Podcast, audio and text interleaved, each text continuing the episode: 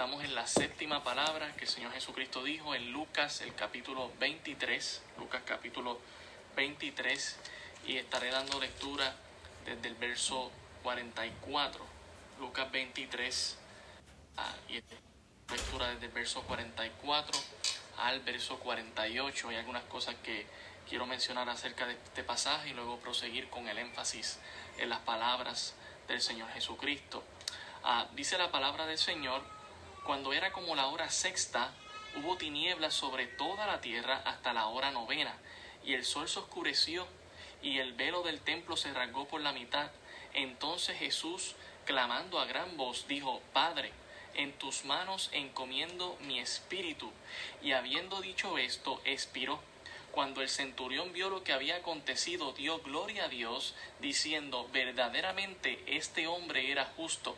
Y toda la multitud de los que estaban presentes en este espectáculo, viendo lo que había acontecido, se volvían golpeándose el pecho. Ah, y me gustaría ahora leer también en Mateo, aunque voy a estar aquí en Lucas, me gustaría leer en Mateo el pasaje paralelo a esto para también, ¿verdad?, eh, eh, contrastarlo. Mateo 27, a versículo 50.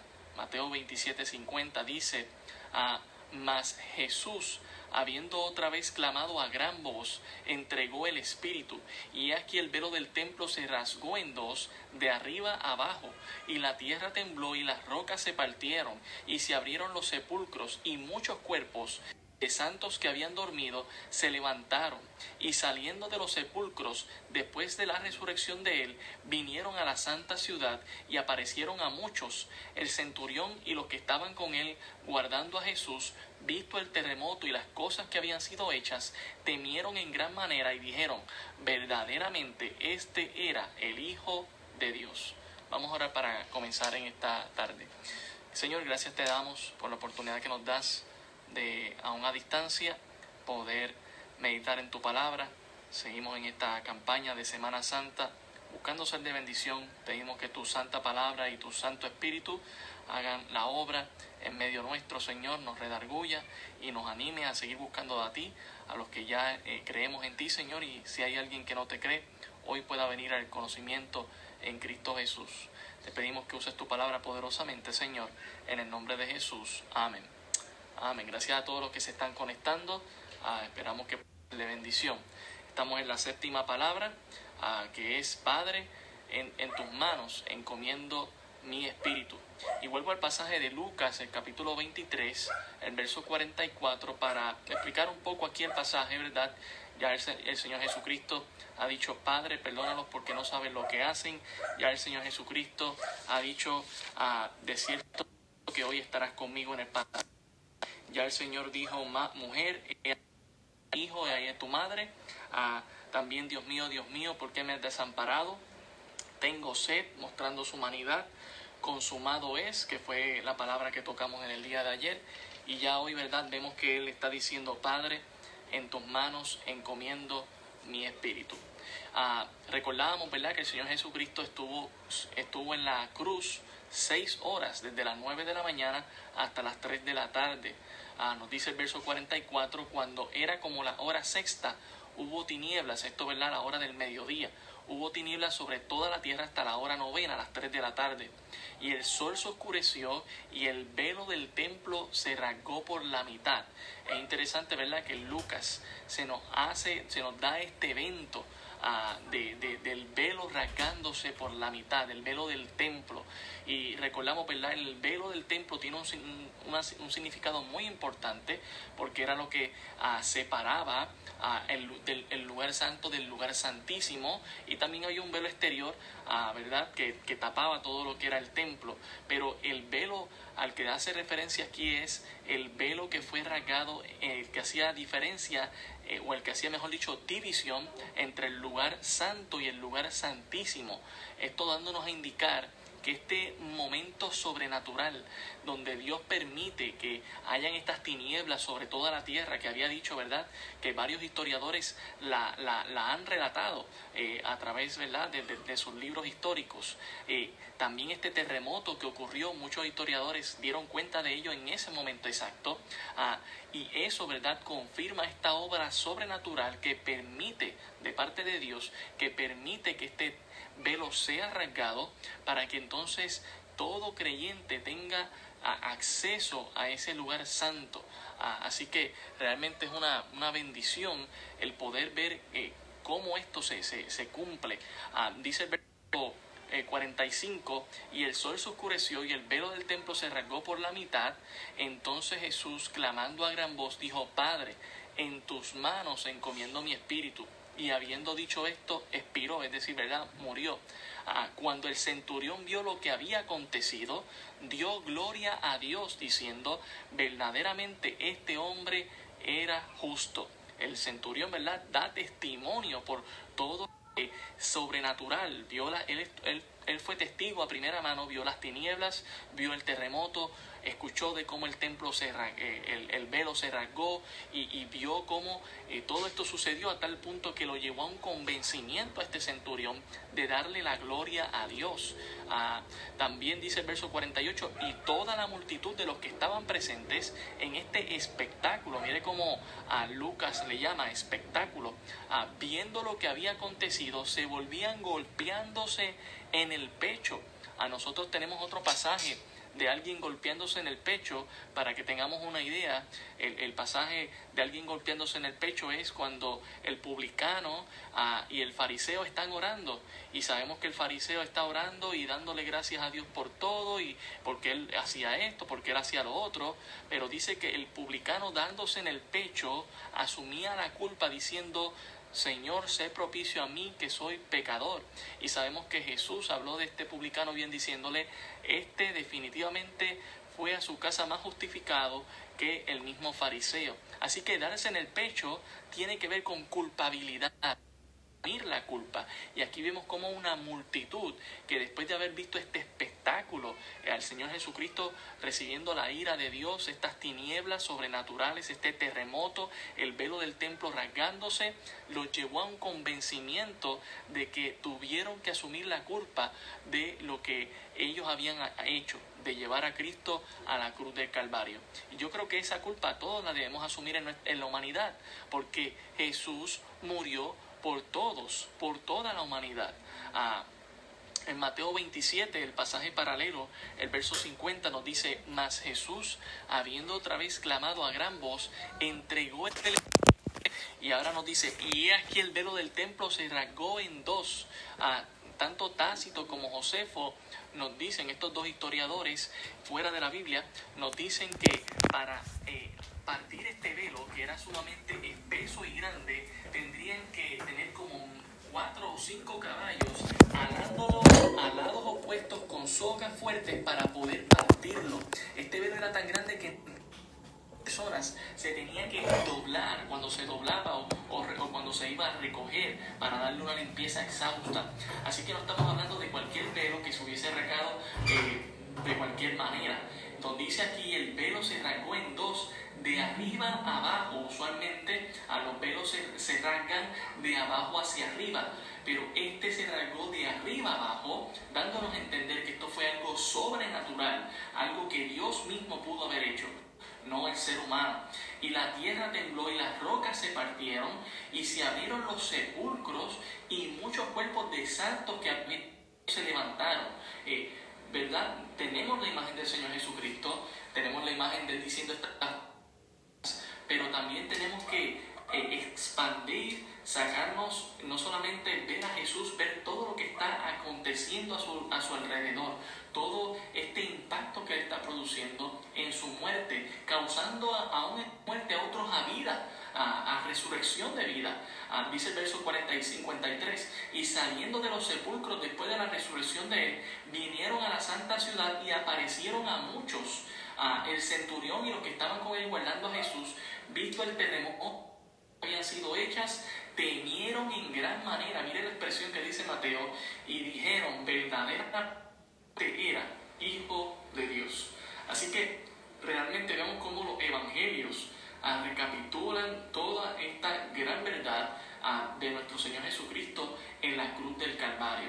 Y ahora enfocándonos más en, en las últimas palabras que dice el Señor, Padre, en tu mano, en tus manos encomiendo mi espíritu, tenemos que recordar que esto es una cita, eh, el Señor acaba de citar aquí el Salmo 31, específicamente el versículo 5. Esto es una cita del Salmo 31, versículo 5, y me gustaría leerles un poco de ese pasaje, no voy a leer todo el capítulo, pero los primeros cinco versos ah, tienen que ver con esa confianza del salmista hacia Dios a pesar de las circunstancias que estaban pasando. Dice el Salmo 31, el verso 1, en ti, oh Jehová, he confiado, no sea yo confundido jamás. Líbrame en tu justicia, inclina a mí tu oído, líbrame pronto. Sé tú mi roca fuerte y fortaleza para salvarme, porque tú eres mi roca y mi castillo. Por tu nombre me guiarás y me encaminarás. Sácame de la red que han escondido, pues tú eres mi refugio. En tus manos encomiendo mi espíritu. Tú me has redimido, oh Jehová Dios de verdad. Aborrezco a los que esperan en vanidades ilusorias, mas yo en Jehová he esperado. Todo este salmo tiene que ver con la confianza que el salmista tenía con Dios, a pesar de las situaciones que podían producir en su vida. Y, este, este relato, ¿verdad?, de Salmo 31 nos, nos, recuerda a las palabras del Señor Jesús. Ahora las está citando, tomando el lugar de este salmista. Dice, yo tengo la misma confianza que este salmista tuvo. Padre, en tus manos yo encomiendo mi espíritu. Y yo te hago una pregunta en esta tarde que me estás escuchando. ¿En quién confiarías tu espíritu? ¿En quién confiarías tu espíritu? El salmista confió su espíritu a Dios.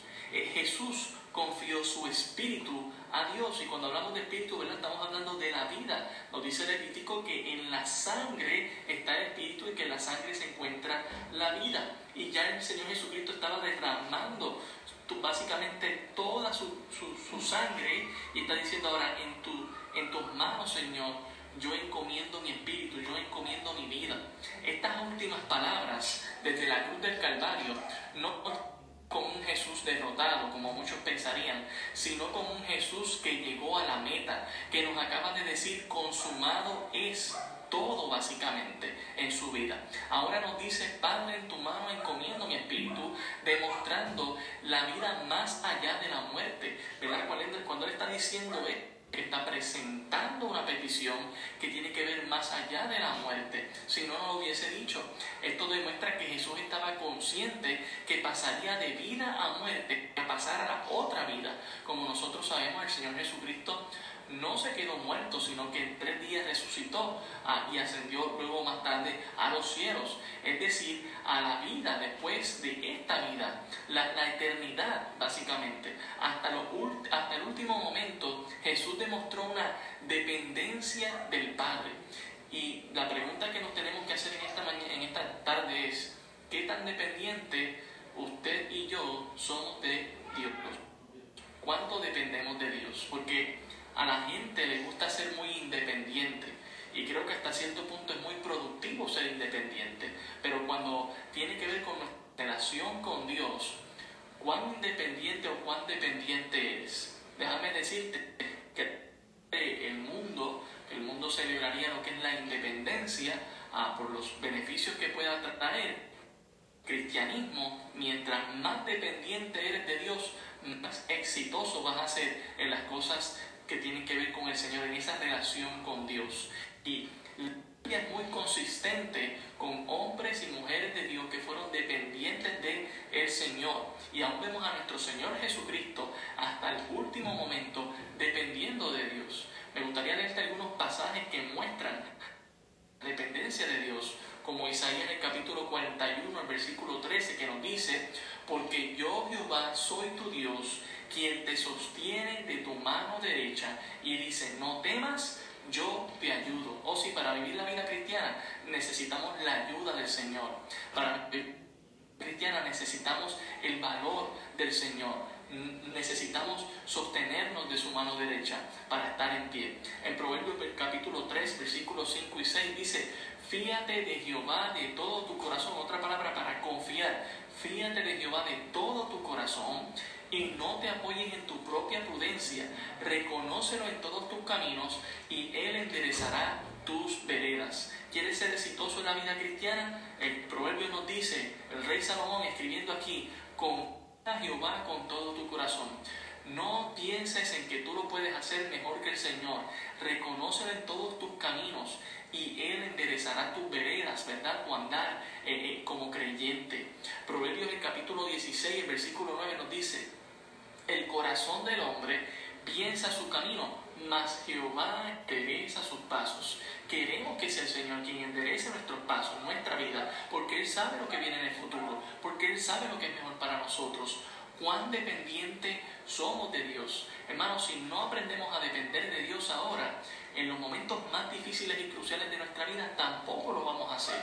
El Señor Jesucristo siempre fue dependiente de su Padre en su humanidad. Siendo Dios mismo, nos dio el ejemplo como ser humano. No solamente vino a cumplir con toda la, ley y a vivir por nosotros sino a darnos un ejemplo de dependencia del Padre y diciendo, esta dependencia es la que me da éxito, esta dependencia es la que manifiesta el poder del Señor en mi vida. Usted quiere en su vida, tiene que depender del Señor, porque de Él es que fluye el poder. Ah, Salmo 73, versículo 26 nos dice, mi corazón desfallece, mas la roca de mi corazón y mi porción es Dios para siempre. Mire, ¿verdad? En cuántos momentos este salmista quería confiar en Dios? En todo. Él sabía que en Dios tenía que depender. El Salmo 121, el verso 1 y 2 nos dice, alzaré mis ojos a los montes, ¿de dónde vendrá mi socorro? Mi socorro viene de Jehová, que hizo los cielos y la tierra. Cuán dependiente somos de Dios. Y mucho más en estas circunstancias que estamos pasando con economía y con las situaciones que puedan venir. ¿Qué tan dependiente eres de Dios? ¿Qué tan confiado estás en las promesas de Dios cuando Dios dice que no ha visto a justo desamparado ni a su descendencia que mendigue pan? Ahora que quizás estás pendiente o, tienes una cierta esperanza en otras cosas, ¿qué tal si enfocas tu esperanza en el Señor? Porque Él es el gran Jehová Jireh, el gran proveedor. El salmista dice, ¿de dónde vendrá mi socorro? Mi socorro viene de Jehová que hizo los cielos y la tierra. Romanos capítulo 12, versículo 6 nos dice, una nosotros no altivos, sino asociándonos con los humildes, no seáis sabios en vuestra propia opinión. Esto no es algo, una enseñanza antiguo testamentaria simplemente, sino también del Nuevo Testamento. Y nos enseña que esta dependencia del Señor también la podemos aprender de hermanos que son humildes y hermanas que son humildes. ¿Con quién te asocias? Porque eh, muchas veces hay gente con la que nos asociamos que no son muy humildes, que ellos no dependen de nadie más sino de ellos mismos y de sus recursos. Y quizás tienen buenos recursos y quizás nos impresionan con sus aptitudes, ah, con todo lo que ellos pueden hacer. Pero a la hora de la verdad, cuando vienen emergencias como esta a nivel mundial, tú y yo solamente tenemos al Señor Jesucristo. Y es el que siempre hemos tenido. En Él debe estar nuestra confianza, en Él debe estar nuestra dependencia. También Proverbios 19, 21 nos dice, muchos pensamientos hay en el corazón del hombre, mas el consejo de Jehová permanece para siempre. ¿De cuál consejo dependes tú para hacer tu vida? Yo te animo a que tú tengas el consejo de Jehová, que tú busques el consejo de Dios. ¿Dónde voy a encontrar el consejo de Dios? En su palabra. Es que vamos a encontrar el consejo divino, el que nos va a mostrar esa dependencia que tenemos de Él. El Salmo 121, el verso 3 nos dice, no dará su pie al resbaladero, ni se dormirá el que te guarda. Si tú estás realmente dependiendo de Dios, sabe que Dios no tiene un momento en que baja la guardia o en que no está pendiente de ti. El Señor está pendiente. El Señor te ama, el Señor te guarda, el Señor te quiere. Isaías 40, el verso 29 dice, Él da esfuerzo al cansado y multiplica las fuerzas al que no tiene ninguna. Ah, ¿Dónde está tu dependencia en tu área, en tu aspecto físico, cuando te sientes cansado, ah, cuando te sientes ah, afligido? El Señor nos está diciendo aquí, Él multiplica fuerzas. Si usted está dependiendo del Señor, el Señor le va a dar las fuerzas para echar hacia adelante. Filipenses 4:11 nos dice, no lo digo porque tenga escasez, pues he aprendido a contentarme cualquiera que sea mi situación todo lo puedo en Cristo que me fortalece. Eh, la dependencia del apóstol Pablo era el Señor Jesucristo para seguir hacia adelante en la vida. El Salmo 23, el verso 1 y 2 dice, Jehová es mi pastor, nada me faltará. Y ese que el salmista está diciendo, nada me falta porque Jehová es mi pastor. Dice, en lugares de, en lugares de delicados pastos me hará descansar, junto a aguas de reposo me pastoreará. El salmista de Salmo 23, confiado en el Señor, Dios es mi pastor, Dios es mi guía, Dios es el que me provee, el que me cuida, nada me falta si lo tengo a Él. Cuán dependientes somos de Dios. Mateo 6:34. Así que no os afanéis por el día de mañana, porque el día de mañana trae su propio afán. Basta cada día su propio mal. Mas buscad primeramente el reino de Dios y su justicia y todas estas cosas os serán añadidas. Nos dice el verso 33. La dependencia nuestra debe estar en el Señor. A Jehová he puesto siempre delante de mí, porque está a mi diestra, no seré conmovido. conmovido. Dice el Salmo 16, el versículo 8. También en Juan 15, 5, hablando de la dependencia, yo soy la vid, vosotros los pámpanos, el que permanece en mí y yo en él, éste lleva mucho fruto, porque separados de mí, escuche lo que dice, separados de mí, nada podéis hacer. Es decir, que necesitamos estar agarrados del Señor, dependiendo del Señor, para producir y dar fruto, para ser de bendición a otros, para que nuestras vidas sean bendecidas. Yo debo depender del Señor. Proverbios 10:22, la bendición de Jehová es la que enriquece y no añade tristeza. Salmos 94, 18, cuando yo decía mi pie resbalaba, tu misericordia, oh Jehová, me sustentaba. Salmo 94, 18. Aun cuando el salmista estaba en los momentos más difíciles, Señor, gracias, porque tú eres mi sustento. Y en estos momentos de dificultad, ¿quién es nuestro sustento? ¿Está usted confiando en el cheque que le podrían enviar o en el seguro que le podrían pagar? Confía en el Señor primero que nada. Confía en el Señor primero que nada. Él es nuestra dependencia. Ah, debería ser nuestra dependencia. Salmo 127.1, si Jehová no edificare la casa, en vano trabajan los que la edifican. Si Jehová no guardare la ciudad, en vano vela la guardia. Necesitamos que el Señor sea quien edifique nuestras casas, que el Señor sea quien vele la guardia de nuestras vidas. Pero eso va a pasar si nosotros ponemos nuestra dependencia en Él, si nos alejamos de Él, si buscamos resolver las cosas nuestros propios términos, en nuestras propias fuerzas, pues el Señor nos va a dejar, porque recuerde, Él nos dio libertad de conciencia, libre albedrío para escoger. Pero qué mejor que usted y yo escojamos estar habitando bajo el abrigo del Altísimo, como nos dice el Salmo 91. Eh, eh, Primera de Crónicas, el capítulo 29, el verso 14 dice, porque ¿quién soy yo y quién es mi pueblo para que pudiésemos ofrecer voluntariamente cosas semejantes? Pues es todo tuyo y de lo recibido de tus manos te damos. Aquí, ¿verdad?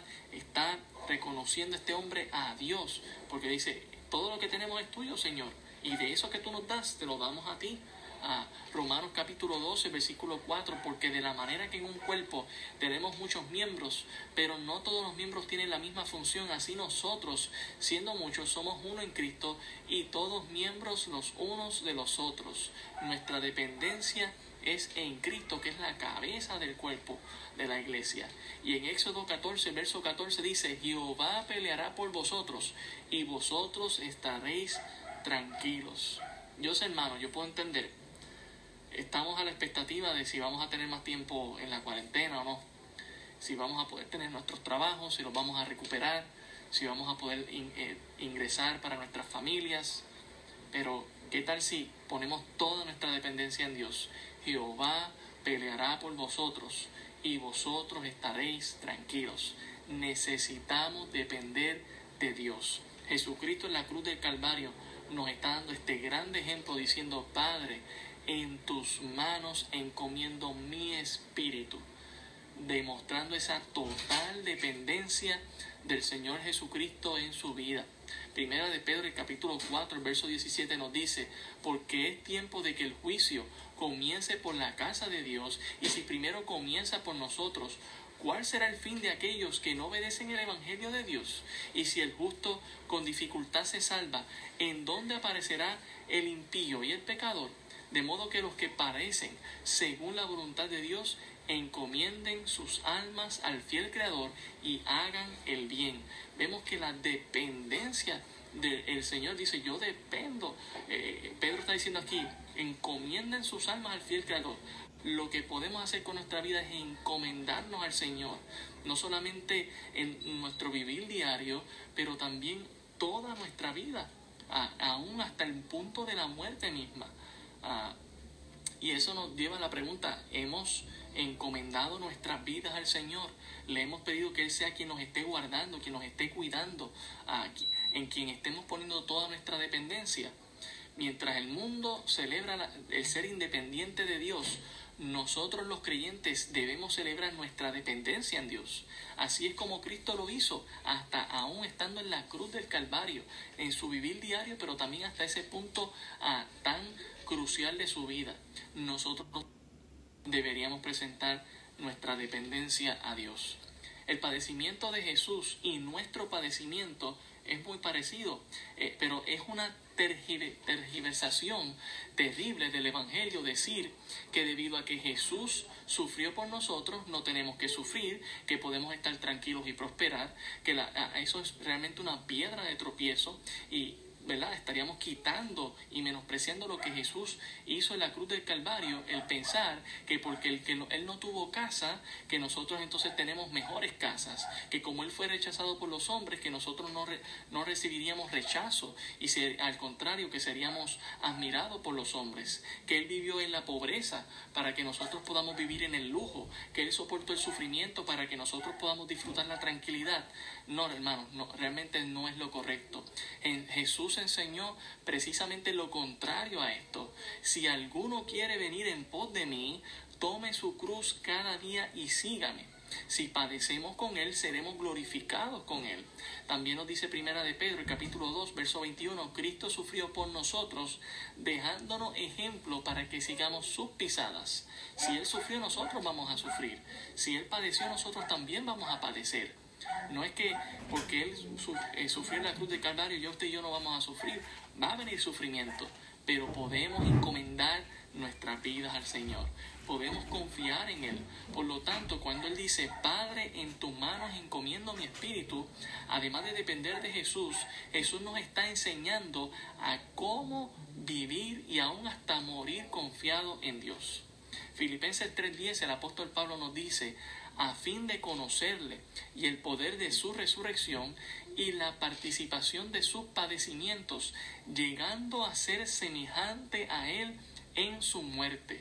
Fíjense que el apóstol Pablo no solamente estaba interesado en identificarse con Jesús en su vida, pero aún también en su muerte, confiando en Jesús confiando en Dios Todopoderoso. Debemos aprender a cómo vivir, pero también deberíamos aprender como Jesús a cómo morir. Y yo sé que este tema quizás no es muy bonito para tocarlo, pero debemos tocarlo. Por lo tanto, cuando vemos a Jesús morir, debemos observar dos cosas. El, el precio pagado para llevarnos a la gloria, pero también el ejemplo dado sobre cómo debemos llegar a ese día, el día de nuestra propia muerte. Nos puede tomar por sorpresa, como también nos puede tomar algo parecido, ¿verdad? Nunca se compararía al sacrificio que hizo el Señor Jesucristo, pero algo que tome tiempo y que tome sufrimiento. Y eso es lo que vimos ahí en Lucas capítulo 23. Todas estas palabras del Señor Jesucristo expresadas desde la cruz del Calvario. Debemos aprender no solamente a vivir como Cristo vivió, pero también a morir como Cristo murió. Y no estoy diciendo que debemos a, morir eh, crucificados en una cruz. Ya eso el Señor lo hizo por nosotros. Pero sus padecimientos, su carácter, ah, cómo Él manifestó no murió con rencor. Padre, perdónalos porque no sabes lo que hacen. Murió dando esperanza. De cierto te digo que hoy estarás conmigo en el paraíso. murió cumpliendo con todo. Consumado es. ¿A cuál es el propósito con el que Dios te ha creado? Porque Dios te ha creado con un propósito. Ya lo has consumado. Podrías decir en tu vida, he terminado con lo que el Señor me ha llamado a hacer. Si todavía no, hay que hacerlo. Ah, el Señor nos, nos recuerda en, todas estas palabras que todavía hay trabajo que hacer en nuestras propias vidas. Cuando estemos confrontando la muerte y la situación más difícil en nuestra vida, recuerda que Dios sigue en control. Cuando llega la hora de tu muerte o el momento más difícil en tu vida, recuerda que Dios reina. Eh, eh, era como la hora sexta, cuando, cuando nos dice el pasaje, cuando descendieron tinieblas sobre la tierra hasta la hora novena al eclipsarse el sol. El velo del templo se rasgó en dos y nos preguntamos quién se encargó de que el sol se eclipsara, es decir, que llegaran todas estas tinieblas. ¿Quién rasgó el velo del templo de arriba abajo? Sabemos que fue la mano reinante de Dios que está presente en nuestras vidas. Durante y después de la muerte de Jesús también estuvo presente. Él se encarga de todo. No hay cabos sueltos. Lucas lo dejó muy claro en Hechos capítulo 4, el verso 27-28, porque verdaderamente se unieron en esta ciudad contra su santo Hijo Jesús, a quien ungiste Herodes y Poncio Pilato con los gentiles y el pueblo de Israel para hacer cuanto tu mano y tu consejo habían antes determinado que sucediera. Jesús no estaba en la cruz del Calvario por accidente. Jesús tenía una cita en la cruz del Calvario para cumplir contigo y conmigo, para darnos la salvación en Cristo Jesús, para hacer un trabajo de amor. a de, de, obra social, la obra social más grande que, que se ha hecho en la humanidad, la hizo el Señor Jesucristo y fue a nuestro favor. Lucas el capítulo 22, el versículo 53 nos dice, y Jesús dijo a los principales sacerdotes y a los jefes de la guardia del templo y a los ancianos que habían venido contra él, como contra un ladrón habéis salido con espadas y palos, habiendo estado vosotros cada día en el templo, no extendisteis las manos contra mí, mas esta vuestra hora y la potestad de las tinieblas. Ah, esto nos recuerda, ¿verdad?, que nos está diciendo el Señor aquí, Dios es quien está en control, yo estoy en control de la situación como Jesucristo. Ah, Deuteronomio capítulo 32, el verso 29 nos dice, ved ahora que yo soy Dios, y ah, ved ahora que yo, yo soy, y no hay dioses conmigo. Yo hago morir y hago vivir. Yo hiero y sano, y no hay quien pueda librar de mi mano, porque yo alzaré a los cielos mi mano y diré, vivo yo para siempre. El Señor está en control de todo lo que está pasando. A Dios no se le escapa ningún detalle, ni aún a Jesús en la cruz del Calvario, ni aún ni usted y yo en medio de esta situación.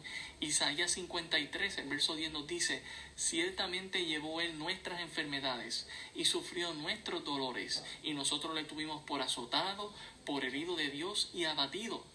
Versículo 10 dice, con todo eso Jehová quiso quebrantarlo, Dios estaba en control, Dios, Dios quiso quebrantar a Jesús en nuestro lugar, sujetándole a padecimiento. Cuando haya puesto su vida en expiación por el pecado, verá linaje, vivirá por largos días, y la voluntad de Jehová será en su mano prosperada. Vemos que Dios está en control. Así que cuando llegue la hora de tu muerte o cuando llegue la hora más difícil y crucial en tu vida, recuerda, Dios está en control, Dios sigue reinando, Dios, Dios está en su trono, nada para Él ha cambiado, todo sigue bajo su perfecto plan, nada se ha deslizado entre sus dedos o se le ha perdido. Recuerda también que Dios se compadece de nosotros aún estando en las situaciones más difíciles. Cuando llegue tu hora de morir o el momento más difícil, recuerda que Dios se compadece de ti y de mí no hemos estado en nuestro pensamiento ni a la altura de la magnificencia de Dios si pensamos que debido a que Él gobierna en la vida y en la muerte no puede compadecerse. Hemos hablado de cómo el Señor Jesucristo se compadece porque vivió como ser humano, fue tentado en todo, como nos dice la Escritura. ¿Cuál fue el significado de la oscuridad al mediodía al rasgarse el templo del velo? No era que Dios estaba vistiendo su mundo con el color de dolor y rasgando las vestiduras que estaban junto a su corazón. Dice, quiso el Señor quebrantarle, pero sin compasión, pero no sin compasión, no sin dolor.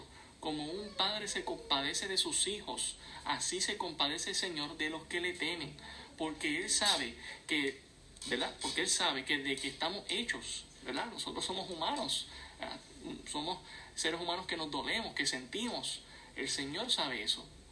Ah, porque Él sabe que estamos, de qué estamos hechos y se acuerda de que somos polvo, dice la Escritura. Los clavos y las lanzas y el madero y la corona de espinas no se sentían como si fueran compasión Y quizás el momento que tú estás pasando ahora muy difícil no se siente como un Dios compasivo. Pero es que esto no se trata de sentir, sino de lo que es. Tampoco parece compasión las agujas intravenosas, los respiraderos, los tubos en la garganta ni las en la mano, pero con mayor razón debemos recordar que Dios reina y que como un padre a su hijo, Él se compadece de nosotros. Naum 1.7 dice, Jehová es bueno, fortaleza en el día de la angustia, y Él conoce a los que en Él confían. ¿Eres tú de los que Dios conoce porque tú confías en Dios, aún en el momento más angustiante, aún en el momento en que sientes que Dios no se está compadeciendo de ti, sí, Dios tiene compasión, sí, Dios tiene amor por los suyos. Recuerda también que tu espíritu sigue viviendo. Ah, tu espíritu no va a morir, pero el Señor Jesucristo supo a quién encomendar su espíritu y le encomendó las manos de su Padre. Padre, en tus manos encomiendo mi espíritu. Recuerda que tu espíritu sigue viviendo. Cuando llegue la hora de tu muerte o el momento más difícil de tu vida, recuerda que tienes un espíritu que perdurará. Ah, Padre, en tus manos encomiendo mi espíritu. Jesús lo sabía y nosotros lo debemos saber, que la muerte para el pueblo de Dios no es el fin y ni siquiera un sueño para nuestras personalidades conscientes, porque sabemos, ¿verdad?, lo que la, Escritura dice. En 2 de Corintios, el capítulo 5, del verso 6 al 8 nos dice, Así que vivimos confiados siempre y sabiendo que entre tanto que estamos en el cuerpo estamos ausentes del Señor, porque por fe andamos, no por vista, pero confiamos y más quisiéramos estar ausentes del cuerpo y presentes en el Señor. Así que estamos presentes al Señor si estamos muertos. Ah, Filipenses capítulo 1, versículo 20 al 23 también nos habla de lo mismo conforme a mi anhelo y esperanza de que en nada seré avergonzado, antes bien con toda confianza como siempre, ahora también será magnificado Cristo en mi cuerpo, o por vida o por muerte, porque para mí el vivir es Cristo y el morir es ganancia, mas si el vivir en la carne resulta para mí en beneficio de la obra, no sé entonces qué escoger, porque de ambas cosas estoy puesto en estrecho teniendo deseo de partir y estar con Cristo, lo cual es muchísimo mejor, dice el apóstol Pablo. Así que nuestro espíritu sigue consciente y estará delante de la presencia del Señor. Ah, por lo tanto, ¿verdad? Hablamos de eh, en quién debemos encomendar nuestra vida, en quién debemos, debe ser en el Señor, debe ser en Dios. Y Jesús nos dio el ejemplo en la cruz del Calvario. Padre, en tu mano encomiendo mi espíritu moriremos como Jesús si recordamos que al igual que Él tenemos un espíritu que en la hora de nuestra, de nuestra muerte no muere, sino que sigue viviendo. Y eso es una gran realidad. Eh, recuerda que las manos de Dios también están abiertas para ti, como las tuvieron abiertas para el Señor Jesucristo. Por eso Jesús pudo mostrar confianza y dependencia del Padre. Esto significa que hay una cuarta cosa que puedes recordar cuando llegue el momento crucial de tu vida o el momento de tu misma muerte. Debemos recordar que los brazos de Dios están abiertos y sus manos están extendidas a sus hijos moribundos.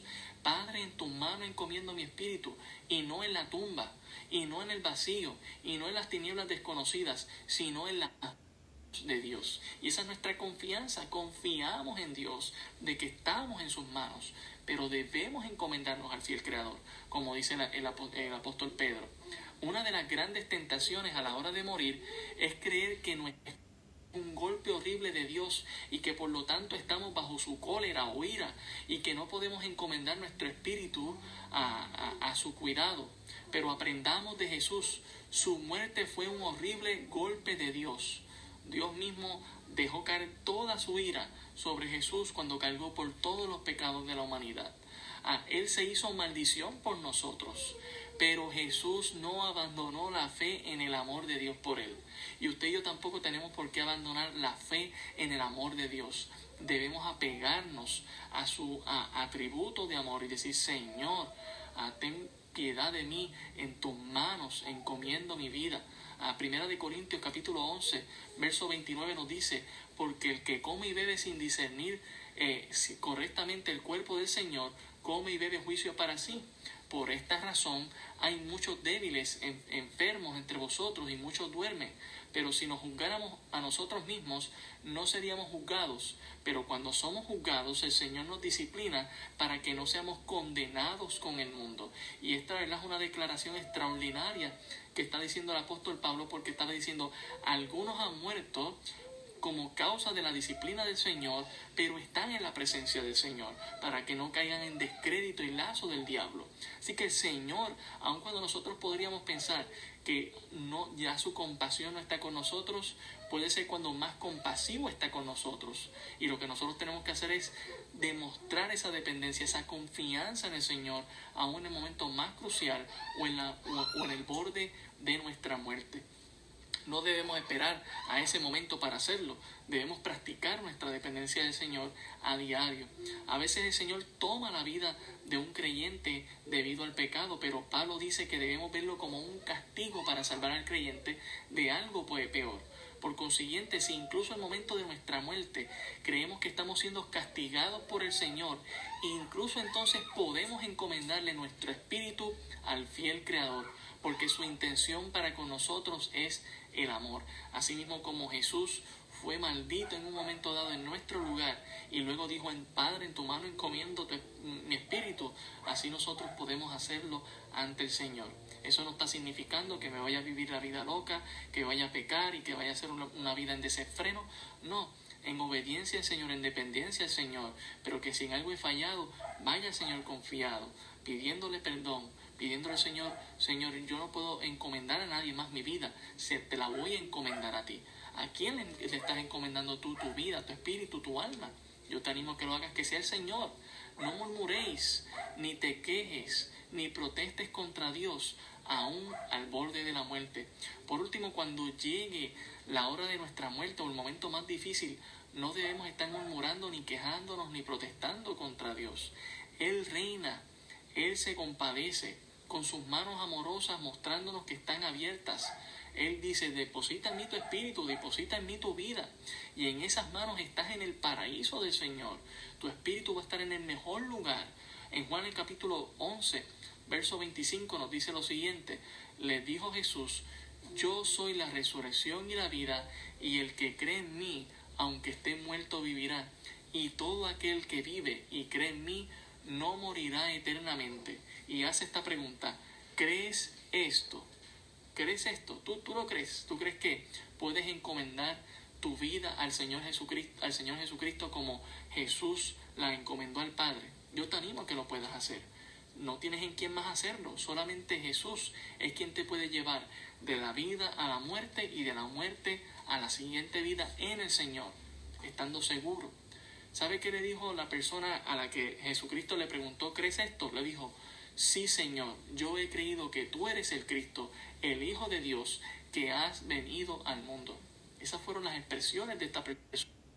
Dijo, ¿crees esto? ¿Crees que yo soy la resurrección? Debemos encomendar nuestras vidas al fiel Creador. Debemos encomendar nuestras vidas al Señor Jesucristo. Te animo a que, a, a que recuerden las palabras de Jesús, el ejemplo que Él nos dio estando en la cruz del Calvario, y tú también sigas sus pisadas que recordemos que su sacrificio, que su vida, que su muerte, que su resurrección son la base angular para vivir una vida de, de, éxito como, como creyentes, que nosotros podamos tener una mejor relación con el Señor y meditar en su palabra, confiar en sus promesas, confiar en que si ese fue el, esos fueron los pasos que dio el Señor Jesucristo para tomar, que nosotros también lo podamos hacer. Oremos en esta hora, Padre en tus manos encomendamos nuestro espíritu. Gracias Señor por tu palabra, por tu amor, por tu misericordia, por tu bondad. Aún en el momento más crucial de nuestra vida, sabemos que tú reinas, sabemos que tú te compadeces de nosotros, sabemos que tú extiendes tus manos amorosas, Señor, sabemos que no tenemos que guardar rencor ni estar en, eh, eh, eh, ahogados en la aflicción, sino poner nuestra mirada en nuestro Señor Jesucristo, el autor y consumador de nuestra fe, confiando en ti, Señor. Ayúdanos, Padre amado, a tomar a, tener el mismo carácter que nuestro Señor Jesucristo, aún en el momento más difícil y crucial de su vida. Gracias por el ejemplo del Señor. Ayúdanos a vivir para tu gloria y para tu honra. Te lo pedimos en el nombre de Jesús. Amén. Gracias a todos los que han estado conectados con nosotros. Ah, les animo a que le den like, le den share, lo compartan con otras personas que escuchen el Evangelio del Señor Jesucristo. Nuestra campaña no ha culminado, aunque ya cubrimos las siete palabras. Eh, mañana estaremos culminando nuestra campaña. Ah, tendremos tiempo de escuela dominical, luego tendremos tiempo de predicación y luego a las seis de la tarde es cuando oficialmente estaremos culminando esta campaña de Semana Santa. Dios les bendiga, Dios les guarde y hacia adelante en el Señor. Muchas bendiciones.